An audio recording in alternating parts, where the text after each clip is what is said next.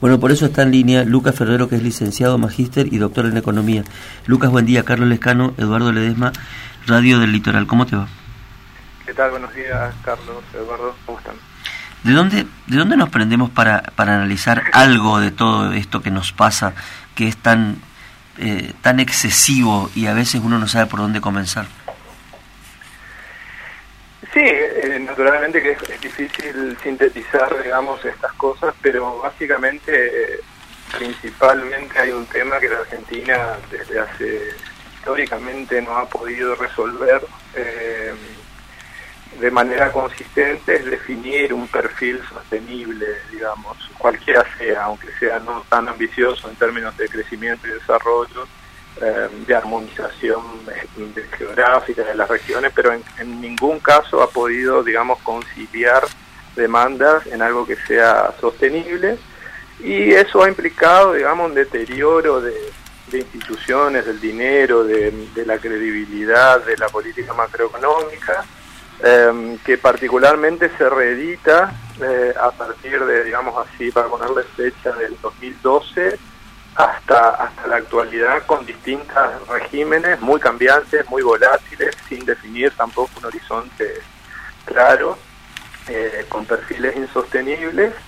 Después eh, se, repite el error en, el periodo 16-19 de, de, algo insostenible externo, digamos, con capitales de corto plazo. Eso implicó ya en el 2018 un cambio de régimen importante llevándonos a inflaciones del 50% con un nivel de endeudamiento y un balance del Banco Central muy deteriorado, digamos, por las LEVAX en ese momento, que después pasaron a denominarse DELIX, y de ahí eh, para acá, eh, además de la pandemia, que implicó una fuerte expansión monetaria y también de, de los pasivos estos de las teles y otros pasivos del Banco Central, eh, y un crecimiento en la deuda del Tesoro en pesos, llegamos a esta situación donde hay que reacomodar y, no hay no hay un rumbo claro de, frente político, ni, ni en general. Cuando hablo de frente político no solo me refiero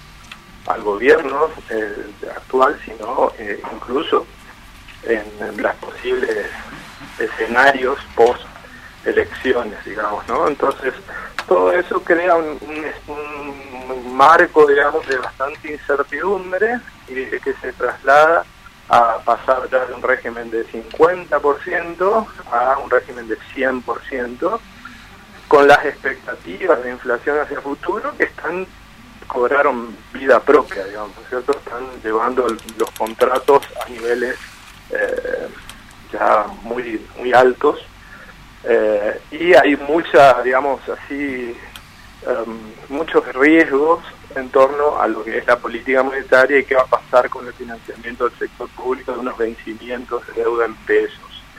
Más o menos ese es el encuadre para empezar a hablar. Eh, de, la inflación. Entonces, no sé si con eso... Sí, y, eh, Lucas, este, en este caso, digamos, en nosotros estamos eh, en riesgo de hiperinflación.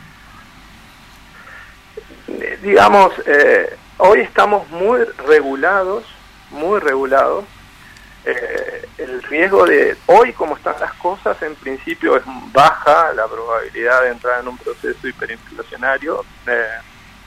Y mm, el tema es que hay que resolver algunas cuestiones y, yo y, el plan de gobierno, esto de precios cuidados, etcétera, en realidad es para calzar por cuatro meses hasta la liquidación gruesa de soja en marzo y con ese periodo de liquidación de dólares llegar hasta las elecciones eh, con lo justo, digamos. Eh, entonces yo creo que el horizonte hoy de gobierno es eh, son las elecciones el mercado lo sabe, todos lo saben, digamos, entonces hay bastante tensión acumulada eh, en, en, este en lo que queda este año, en lo perdón, en, la primera parte y pero posteriormente hay como mucha más incertidumbre, eso se refleja en los retornos de algunos activos, eh, por ejemplo, los bonos ajustados por ser, etcétera, que tienen un salto importante a partir de, de, fines del año, del año que viene en adelante, ¿no es cierto? y eh, yo te escucho hace mucho tiempo hablar este, sostenidamente de, de, esto, ¿no? El plan, no tenemos plan, no, no tenemos plan sostenido, por lo tanto hay cuestiones también que que, que no, no, no, no, lo hacemos porque no nos podemos poner de acuerdo y, y, en ese marco también tenemos una realidad y si nosotros tenemos que hacer como por ejemplo eh, plantea ahora incluso el, Reino Unido vamos a suponer no tienen 11% de inflación y bueno nos ajustamos y subimos impuestos no o sea y, y tratamos de equilibrar ahí. Nosotros esas cosas no las podemos hacer porque eh, o, o sí o en algún momento hay que hacerlo y se terminó no, yo creo que, que, como hablamos en algún momento, Eduardo, yo creo que hay que hacer un reordenamiento. Yo, a diferencia de lo que escucho por ahí de algunos economistas que son siempre como refundacionales, en el sentido de que creen que por arte de magia la Argentina puede cambiar 180 grados eh, de la noche a la mañana porque viene un gobierno, eh, yo creo que tiene que haber eh, consensos básicos entre, para mí, lo que sería ideal, las dos fuerzas eh, tradicionales partidarias, en el sentido que tienen más estructura. Obvio que tienen que, digamos, sacudirse un poco y mejorar las capacidades y las orientaciones, y eso es un desafío del sistema político. Pero sobre ciertos puntos, hay claramente algunos puntos que hay que reordenar. El sistema tributario, el sistema federal, no quiere decir subir impuestos, ¿eh? al contrario, yo creo que no hay mucho margen, pero sí para ordenar y reducir eh, los niveles de informalidad que van en contra del desempeño fiscal, pero también en contra de las posibilidades de crecimiento de los empresarios y emprendedores. Y por el otro lado hay todo áreas fiscales que están muy desordenadas, que se hicieron muy mal. Entonces, y que hoy atentan contra la estabilidad porque tienen pautas indexatorias, eh, que en una transición, no quiere decir que vayan a perder plata, eh, pero sí en una transición de un régimen nominal de 100% a un régimen menos, menos acelerado en inflación, eh, va a causar muchísimos problemas. Entonces, desacelerar ahora la inflación es, va a causar un problema fiscal, digamos, entonces va otra vez presionar sobre el Banco Central. Eso por, un lado la parte fiscal. Después tenés asociado a la parte fiscal otros problemas, porque el tema del ajuste tarifario y otras cuestiones, eh, lamentablemente eh, se ve en el déficit externo. Vos podés estar en desacuerdo o no, pero vos no podés tener un déficit creciente en materia energética. Eh, es como que vos crees que podés inventar recursos, digamos, que no los mm. tenés. Entonces eso esas inconsistencias, vos podés subsidiar la energía, podés hacerlo, pero resolver, no, no tenés que resolver el conflicto que eso implica. Entonces, eh, entonces, por el otro lado tenés un problema enorme en, en la deuda del Banco Central y, en la deuda en pesos del Tesoro. Eh, eh, y bueno, son, digamos, para, para focalizar en lo más grosero, digamos, después tenés muchos problemas, y esto que vos decís de la pobreza eh, se refiere a que realmente el empleo está eh, de muy baja productividad, muy, muy bajos salarios reales quedaron, y eso no es fácil resolverlos en este contexto, porque cualquier...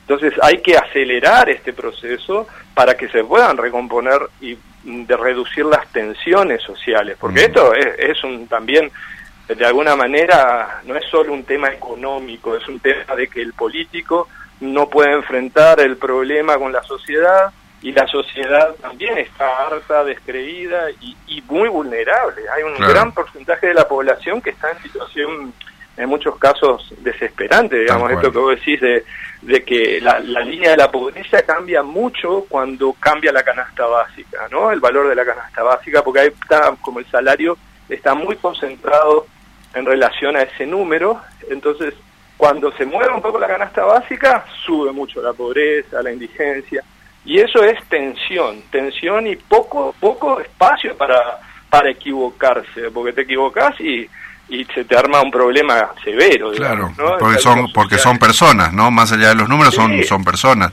Ahora, eh, es, muy, delicado. Eh, Lucas, vos, también hablas de esto, de planes, de procesos y de procesos políticos para poder... Eh, ¿qué, ¿qué, estás viendo y, y, qué posibilidades tiene en términos de equilibrios, en términos de, este, de, de poder encontrar algún mecanismo en las asambleas del norte grande? No, yo creo que el, norte grande tiene mucho potencial como bloque para, para reperfilar, digamos, para reorientar eh, cómo se ha ido adaptando a, esta Argentina cambiante, rígida, eh, en el sentido que hay muchos temas de agenda en términos de reducción de acceso a financiamiento, reducción de brechas de infraestructura, reducción de brechas sociales reducción de brechas de productividad, de acceso a mercados. Es decir, hay, hay instrumentos específicos que están bastante, eh, digamos, en mi caso, bastante analizados y, potenciales. Ahora, también pasa que en el país muchas veces se utilizan estas estructuras y finalmente se bastardean. Yo no estoy al tanto en el al pormenor de, de este proceso, pero muchas veces igual que los precios cuidados, como instrumentos potenciales son buenos, si uno articula y orienta estos instrumentos y complementa de manera adecuada.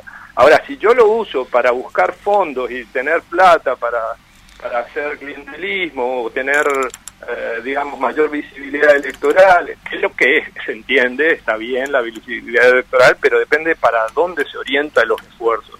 Y eso por ahí me preocupa, porque yo no veo agendas específicas acá hay cosas específicas que hay que tocar, no es que yo puedo decir norte grande financiamiento, eh, no, es, no, es, no son eslogans, digamos, son eh, instrumentos específicos que hay que fortalecer, diseñar e implementar. Y eso yo personalmente no lo, no lo he visto, digamos, o sea... Una pregunta, em, por supuesto, esto que estamos haciendo que son cuestiones macro. Eh, se acerca fin de año, hay algunos fines de semana largos, creo que queda uno, lo que uno ve en el comportamiento social es que eh, la gente viaja mucho, se mueve mucho, está casi todo agotado, los pasajes están saturados para, para aquí, para el exterior. Es decir, ¿cómo, ¿cómo podemos explicar este comportamiento? En medio de una crisis sucede esto, ¿qué sucede? Bueno, ahí, está el tema, hay una parte de la población que está dentro y una parte que está afuera.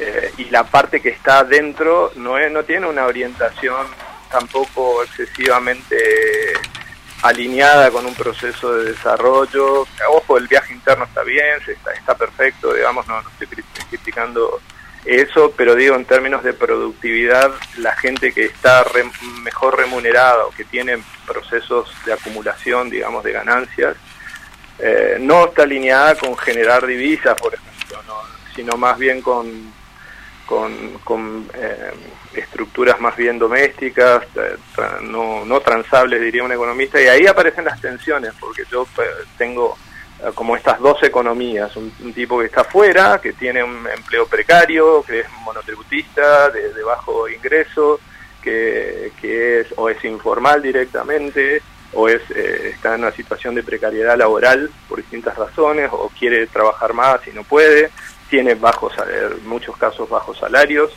eh, y después eh, que tiene no tiene acceso a una vivienda, digamos, ni a un crédito para financiarla, entonces tiene un conjunto de gastos rígidos bastante importantes.